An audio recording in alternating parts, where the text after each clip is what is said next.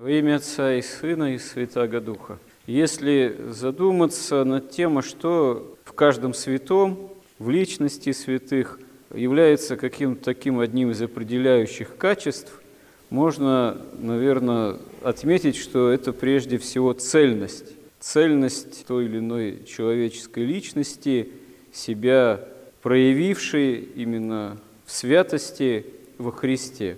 Действительно, уже можно сказать, состоявшегося святого, кого не возьми, от святителя Митрофана или преподобного Сергия Радонежского или преподобного Серафима Саровского или кого из древних, ну просто невозможно представить, чтобы этот человек лукавил, чтобы он что-то хитрил, чтобы он был двоедушен, чтобы лгал, что-то там себе изобретал, лицемерил – относился к людям с лицеприятием. В принципе, этого мы в образах этих святых найти не можем. И действительно, это вот такой уже сам по себе христианам, христианину урок, что одна из задач спасения, спасительных, исполнения евангельских заповедей, это действительно научиться цельности в том, чтобы добро в нас действительно было определяющим чтобы оно было таким беспримесным, что называется. Потому что на самом деле про любого человека можно сказать, что с одной стороны вот человек хороший, да, вот человек какой хороший, но с другой стороны можно за ним что-то такое найти, что явно не в хорошую сторону себя проявило. То есть в каждом человеке, еще не святом, в каждом из нас действительно, можно сказать, борется и добро, и зло, и желание Богу угодить, стремление к истине, и страсти, и грехи, и греховные склонности, и зависть, и осуждение, и гнев, и прежде всего именно себелюбие, эгоизм.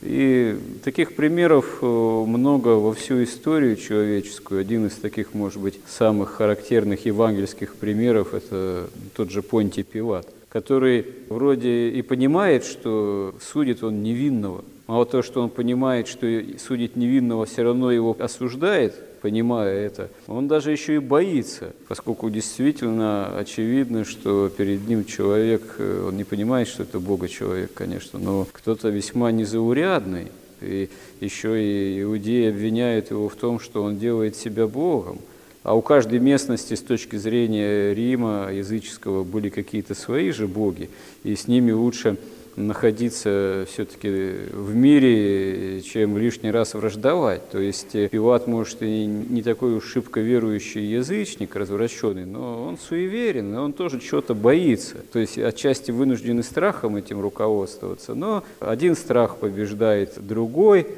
что иудеи обратятся к кесарю, что ты не друг кесаря, ну и так далее и тому подобное. То есть Пилат, если брать его примером, действительно совершенно такой двоедушный человек, и поскольку он личность, оставшаяся в истории, один из прокураторов Иудеи, потому что именно он осудил Господа нашего Иисуса Христа на смерть, и по другим историческим событием, он действительно в истории-то остался. Но в истории остался как человек все-таки жестокий, себелюбивый, гневливый, двоедушный, хотя видно, что он был способен на какие-то движения, души, так сказать, совесть у него была, но зло и страсти побеждают. Это, можно сказать, такой характерный пример, что без Бога человек не может достичь истинного добра.